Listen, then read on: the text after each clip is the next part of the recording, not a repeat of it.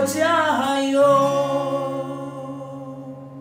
呜，Hello，大家好，我是明雄，你现在所收听的是华冈广播电台 FM 八八点五，呜，耶。欢迎收听《这些人这些事》，带你四处旅游，吃吃喝喝的哥伦布，带你挖掘美食到新大陆。我们的节目可以在 Firstory、Spotify、Apple Podcasts、Google Podcasts、Pocket Cast、SoundOut Player，还有 KKBox 等平台上收听。搜寻华冈电台就可以听到我们的节目喽。今天我们的这些人这些事分为了三个部分，分别是美食猎人。美食猎人就是来介绍我们如何找到这间店。这些人这些事的这些人，其实主要我们是像我们前几周讲的，我们会告诉大家一些老板娘或老板他们成功的秘诀。那这些事就是会跟你们讲一下这间餐厅的特色，然后还有一些起源啊，食物的起源等等。那我们这周还会带入一些当地的旅游景点，还有特色，带大家玩乐这样子。最后是心得感想的部分，心得感想的部分就是我们要介绍今天这间店的心得、吃以及背后的人，还有他辛苦的一些历程。这次的美食猎人带各位观众来到了这是中山区的小巷美食，呃，这间店的店名叫做深夜面摊。有没有人跟天人一样天气冷，然后肚子饿的话，也喜欢在睡前吃一点宵夜，然后也比较好睡，所以这一家呢，就是可能是各位观众的首选啊。这一家的面店位于林森北路一个转角骑楼。呃，这间店其实也是在呃云苑的私藏名单上。这间店如果在谷歌评论上，其实查不到什么，只有地点而已，连电话都没有。对，那其实庭恩应该不知道，其实它为什么叫做深夜面摊？它其实不是招牌叫做深夜面摊，它其实是没有招牌的啊，真的哦？对，它是没有招牌，它就是你去，然后它就是也没有，就是其实它上面的菜单，它有菜单，可是它菜单就是写在它那个摊位上，然后。其实不是每样菜都会写的清清楚楚，它就是大概写一些它主打的食物。嗯，那像卤味那些，其实你都是就是看他的那个现场有什么，对，现场有什么，然后你就去跟他点什么这样子。难怪我去的这间店光顾的时候，我感觉是因为没有看到什么菜单，因为有些人点的东西在菜单上并没有，所以我一脸懵的看看四周的人在吃什么，所以我就点了一大碗的麻酱面。然后切了一盘素鸡，然后生意很好哎，下班后的客人都很多。然后我记得他们的卤味是招牌对吧？对，而且其实它会叫深，我们都会叫它深夜面摊，是因为它是晚上才会开始营业，然后营业到半夜一两点，所以其实中午去是没有的。对，中午去是完全没有的。所以，呃，只有一只手的老板娘，沉默并专注的快速出餐点，位于林森条通的尾端，临近市民大道，是一般住家跟嘈杂林森的交界处。对，而且它在那个地方，其实我觉得算是蛮特别的地方。我不知道是不是因为老板跟就是老板娘，他他没有老板，老板娘其实就是住在那边的关系吧？因为它其实真的就是一条。全就是一个巷子，然后是那种整整条巷子全部都是住宅，就是老公寓，然后附近一家吃的都没有，就只有他一家，只有他一间店而已，所以客人才会那么多。对，所以那边的客人才会那么多。但是同时他也非常的累，因为老板娘高龄，然后又只有一只手，这样子真的非常累，而且好像没有员工，对吧？对，他就是他没有员工，可是偶尔他的。亲戚可能会来帮忙，对妹妹之类的，嗯、偶尔会来帮忙他，但是其实大多部分就是他自己一个人。介绍完这次的美食猎人之后，我们要来带各位观众来到了这些人这些事的环节。其实我们这次这些人，就是我们有去访问过老板娘，因为我其实搬来剑潭之后就很久没有吃那家店了，所以我其实就是很想要去吃那家店的宵夜。所以我就约了廷恩，然后我们就是半夜十二点多的时候，十二点半吧，好像十二点半左右到那边，因为他那一天刚好就是开到一点左右而已，因为我们怕太早，就是可能大家刚下班九点十点或者是十一点的时候，他那边的客人量其实是很多的，对，所以他其实是蛮忙的，人少很多，所以如果我们要访问也有一点难。对啊，就是不好打扰他啦。对，他都都已经那么累了，然后我们还要在那边打扰。所以我们访问的时候，其实他是边收摊，然后其实我们有帮忙一下，然后边询问他如何开店，然后为什么要开店这样。其实老板娘一开始我们访问的时候，她是说她因为没有子女，所以其实都是亲戚来帮忙。然后一开始她自己也很辛苦，但是他为了要讨生活，所以就是必须创业，然后来卖这个深夜面摊，里面有面、卤味，它的卤味是经典，然后麻酱面，麻酱面也很好吃，然后有许多汤面，对。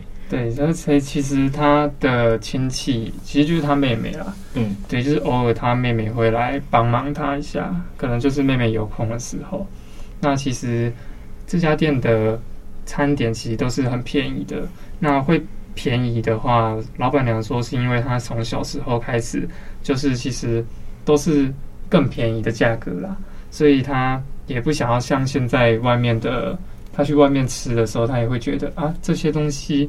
怎么就是吃起来明明就跟我小时候一样，然后为什么要那么贵？对，为什么我小时候是付这种钱？虽然说他知道食材成本那些一定有上涨，但是不至于涨那么多。对，所以他就是秉持着他想要用一些就是自己觉得应该合理的价格，然后也卖给大家这样子。他也其实只是赚成本价，也没有赚很多啦。对，就是对，就是可能。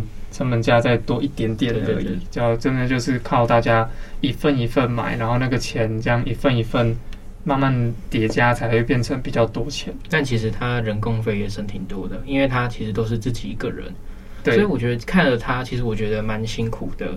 然后其实我觉得这样子看到了他，我觉得他都只有一只手，还还那么努力。那我我有我好手好脚，我有什么困难，我什么过不去，对不对？那平安现在。好手好脚的，都是在做些什么事情？我光是实习就很累了。啊，那其实我们都是啊，心很累啊。但是看到他，应该说去看到这间店，去光顾这间店，我就觉得心里有被治愈到了。就是很像是我们现在就是还没出社会嘛。对，对，对。那出社会之后，我们就得面对现实。对。要讨生活，就是得讨生活，就是要坚持下去。就是不管累不累，你你再累，你还是。要生活 是啊，对吧？外面谁不辛苦呢？大家都辛苦，没错，就是各行各业大家都辛苦啦。那没有他，我们也吃不到那么好吃的东西啊。是，呃，经过几次吸引我的是好那个老板娘的手，然后只要有一只手就要服务七八桌的客户，真的是。而且他很利落，对，他非常利落，动作超级快，他很厉害。然后我觉得他的招牌，呃，很多人就是说就是卤味。那我这次就要来介绍一下卤味的起源。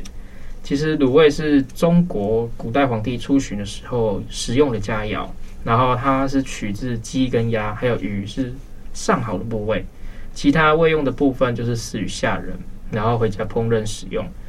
其实这就是卤味的起源啦。然后皇帝出行的时候，仪从跟侍卫会称为卤糍，就是卤味即是卤糍的味道。透过小火慢煮，时间很长才能长期烹煮并延长保存时间。这样的生活智慧，随着当年先民渡海入台湾，是勤俭美德的最佳体现。卤味是常见于台湾跟中国大陆的潮州、香港以及四川等地区，所以其实很多外国人来台湾吃卤味，他并不知道这是什么东西。那其实我也是现在才知道，它跟大陆有关系。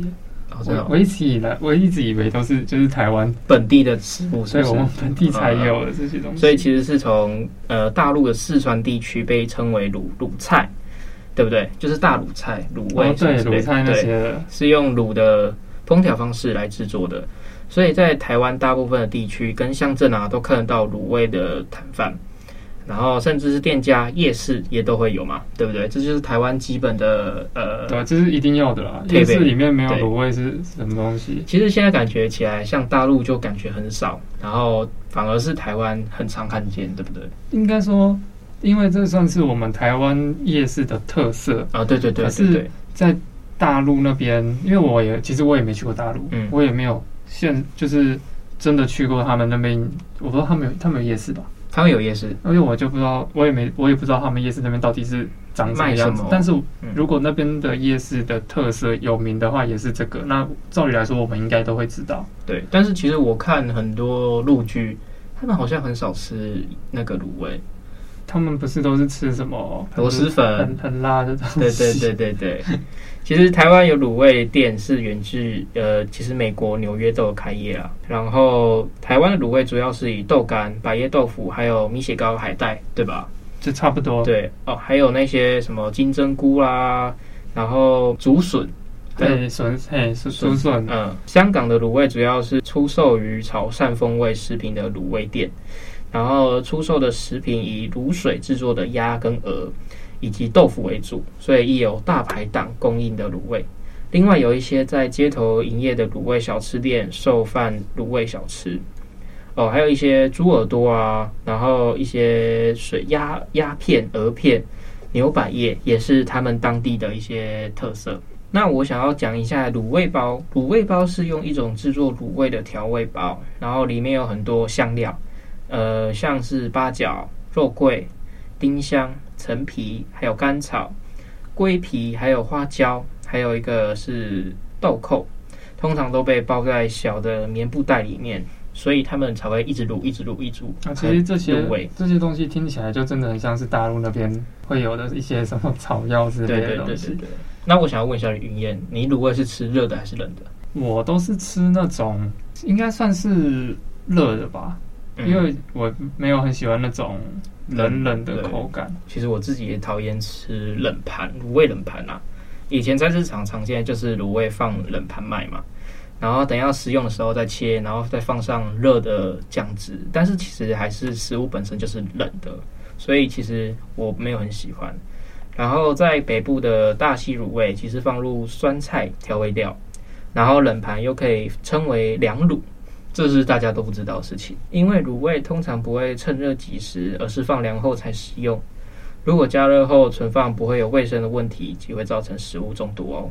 还有，我听说卤味就是有有分五种，因为好像就是有分我们传统的卤味，传统的卤味就是用一些像刚刚庭恩讲的一些中药配方跟酱汁去调味，然后浸泡啊，然后拿去煮这样子，就是。煮就是让那些肉颜色上色嘛，然后味道有进去，然后他们好像还会加入一些砂糖跟冰糖，甚至加那个焦糖酱，会增加它外面皮的那个颜色的亮度，然后焦焦的，看起来就很好吃。对对，就是那个颜色 让人看了就会很想要吃这样子，然后好像就还有分。烟熏的卤味啊，哦，对对对对对，然后那种胶冻卤味，你知道，你懂我意思吗？就是那种鸡脚那种，嗯，都是胶质的那种。然后还有就是盐水鸡啊那种的，其实盐水鸡也算是卤味。我现在才才知道，我最近才知道这件事情，嗯，因为我一直其实都分不出来，就是盐水鸡跟卤味，我一直以为他们两个是不一样的东西，对，我就是完全分开不一样的东西。然后其实卤味好吃的话，有四个关键。那就是第一个，就是它的食材，就是店家一定要细心的去处理过食材，因为有些东西毕竟是动物嘛，所以你动物的食材你很容易就有腥味，你要把腥味去除掉。然后像我们什么鸡脚啊之类的，不是都有那些毛，你要把它挑干净，对，挑干净就是拔除啊，然后鸡指甲那些的也要修一下这样子。那些再来就是卤汁，卤汁的话就是像刚刚婷恩讲的有。那种卤包啊什么的，然后去让它保持所有香料的平衡，然后再来就是火候，它的火候适中的火候可以让卤味的形状保持完整，然后可以够入味。那如果你火太大，就容易柴掉嘛，那个肉就容易柴，然后又会容易软烂。啊，如果你火不够，你又不够入味，这样就反而就失去那个卤味的特色，对吧？那再来就是保存方法，就是夏天其实食物很容易就坏掉。那个天气，台湾最近真的是，台湾的夏天就是每一年一年比一年还要热啊。对，真的。然后因为我记得今年好像会比较冷吧，因为反声音。对，可是我记得上一年还是上上年圣诞节，我还在穿短袖。哦，真的。就是什么耶诞城的时候，嗯，因为那时候还在二十几度。对吧？就照理来说，冬天应该早就要什么十几度啊什么的。所以其实保存这个也非常的难，对不对？对，因为夏天就是太热了。台湾，所以台湾的店家在烹煮包装的时候，要避免那个卤味它没有急速冷冻就放进袋子里面，就很容易闷臭食物。所以，然后另外就是在宅配卤味运送的过程中，也要注意不能有太大的温差，对，不然就很容易。没有办法维持那个卤味的品质，很容易就变质走味。但其实现在的台湾，因为是越来越进步了，所以有真空包装卤味，是用真空包装，然后高温啊、高压啊、杀菌技术来处理的。就是预制食品啊，就是你只要加热，你就可以即时享用这种。嗯，对。然后你只要让卤味常温保存一段时间，然后拆开，然后你就可以直接吃。不管你想要冷盘热一下，加个卤汁都是非常好的。然后冰镇的卤味跟加热的卤味，好像它们不同点的差异关键就在于就是温度嘛。嗯，温度跟口感。那冰镇卤味其实就是它是用长时间去浸泡卤的方式。把动物的胶质用冻的方式去呈现，吃进嘴巴的时候，你就会感受到有一种一些些的粘稠感，然后汤汁与食材的好坏就可以完整的在你吃的时候呈现出来，好坏就马上就可以看得出来。对，加上冷食其实很适合夏天，对，所以冰镇的卤味，大家夏天的话，我还是偶尔会吃一些。冰镇冰镇的啦，其实可以配着汤面或者是一些汤配着吃，蘸着吃，这样也是非常好吃。对对对，那加热的卤味其实就是上海麻辣烫的那种风格，比较适合冬天品尝。哦、那它利用卤汁的方式，让食材外表那个就是把它卤的味道比较重，所以它偏它的味道偏重。然后现场处理加热的料理过程，你觉得很闻得出来它那个味道，就是那个香味会。很重，就是传很远这样子。呃，其实我想要讲一下卤味跟麻辣烫的差别。卤卤味就是众所周知的，就是把食材放入卤汁里面，然后让食材吸满满的卤汁跟香气跟味道，让食材有更丰富的味道，还有不同的层次上的享受。但是麻辣烫就是有点不一样，就是用麻辣当做基底，当做卤汁，但是其实它没有异曲同工之妙啦，对。然后把麻辣卤汁加热，然后放入食材，但是它只是穿烫而已，所以它只是把食材表面沾满，嗯、呃，麻油或者是辣油，有麻辣的那种味道而已。然后道地的吃法就是为用干的，不知道你们有听过大陆叫做串串？哦，好像有。对对对，它就是用串起来，然后放入卤汁，就是麻辣卤汁里面烤，呃，烫。但是台湾因为不爱那么重咸啊，然后又重油的食物，所以。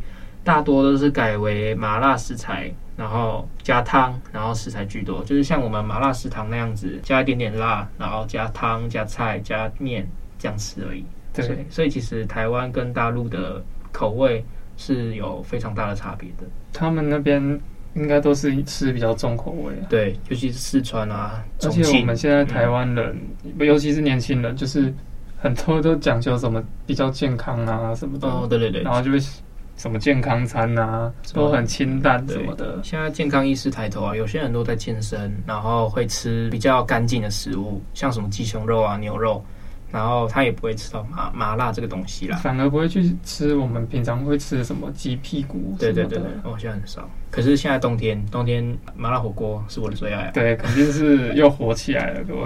那介绍完这一间深夜面摊之后。其实还有这些卤味啊，还有面的小知识。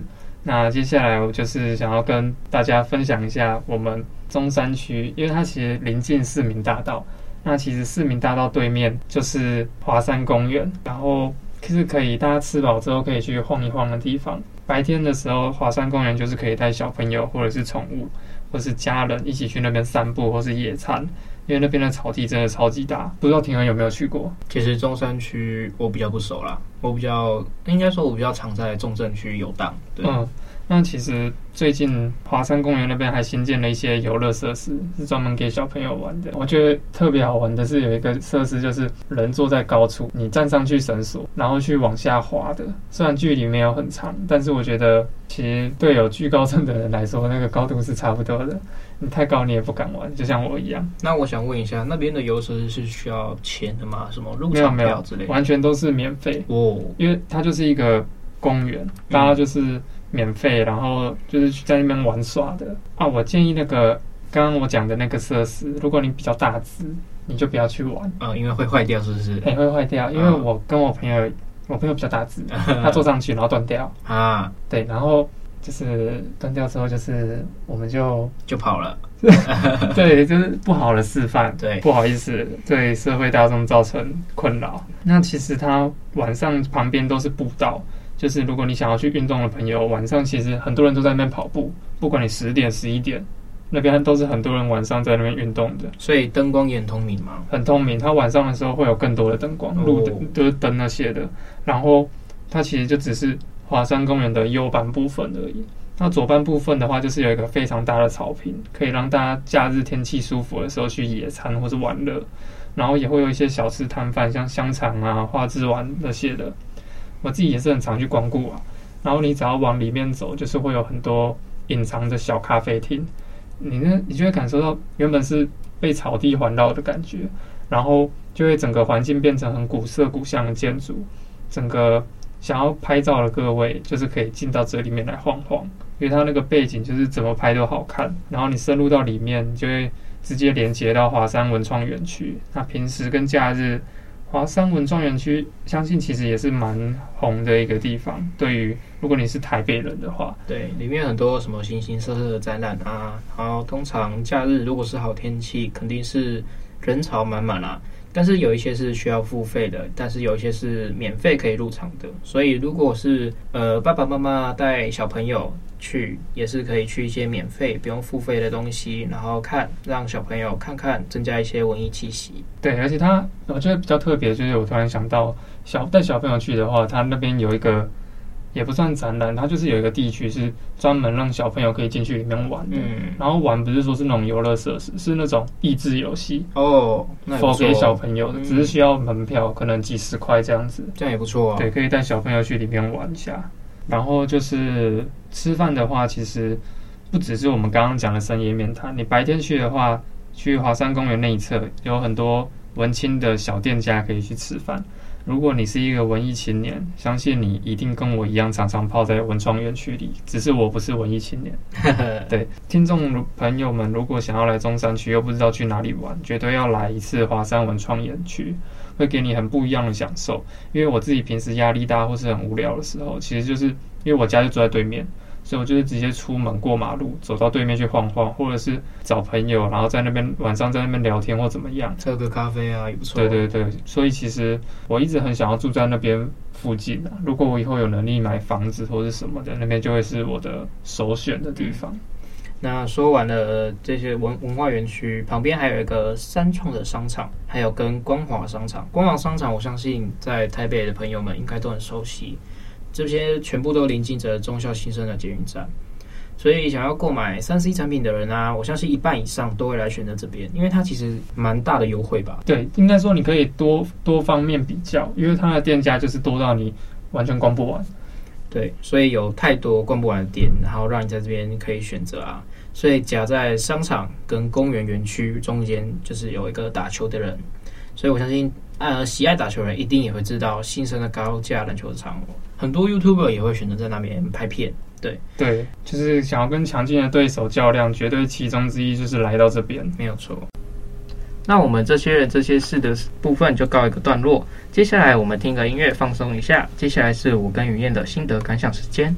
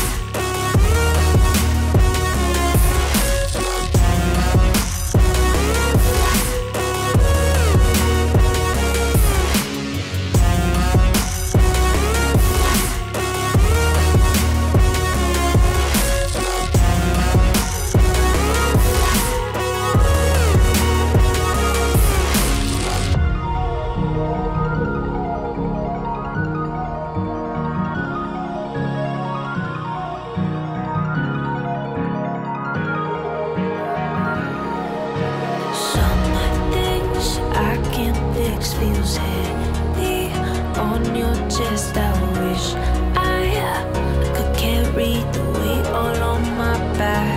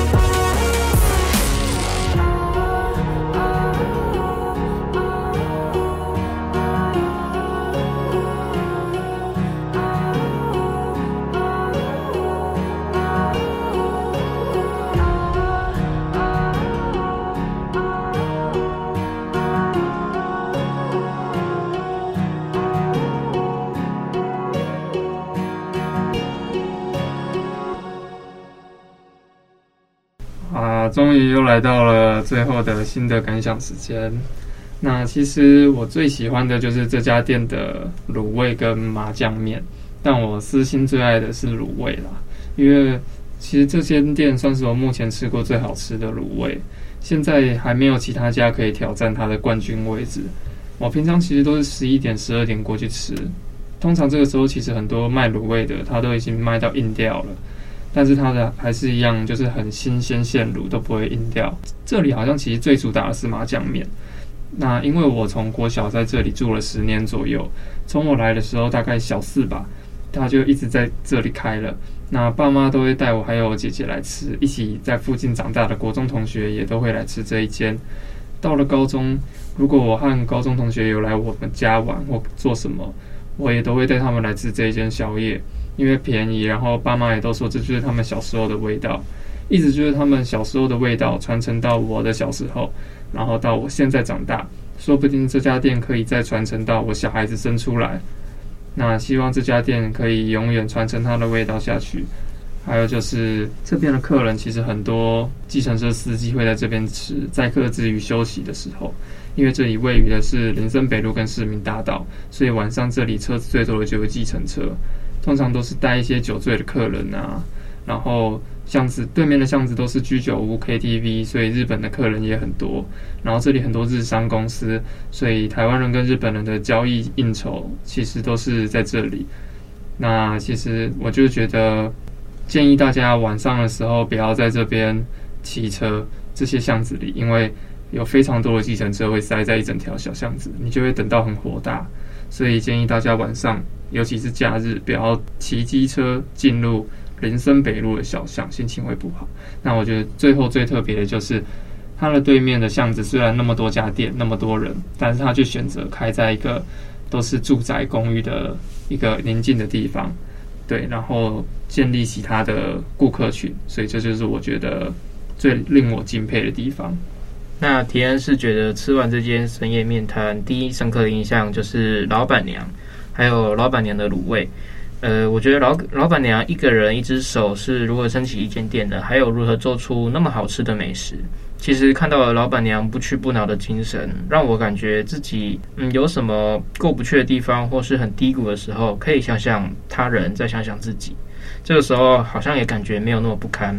如果听到这里的观众朋友有空，一定要去捧场一下。这里是这些人这些事，我们下期再见，拜拜。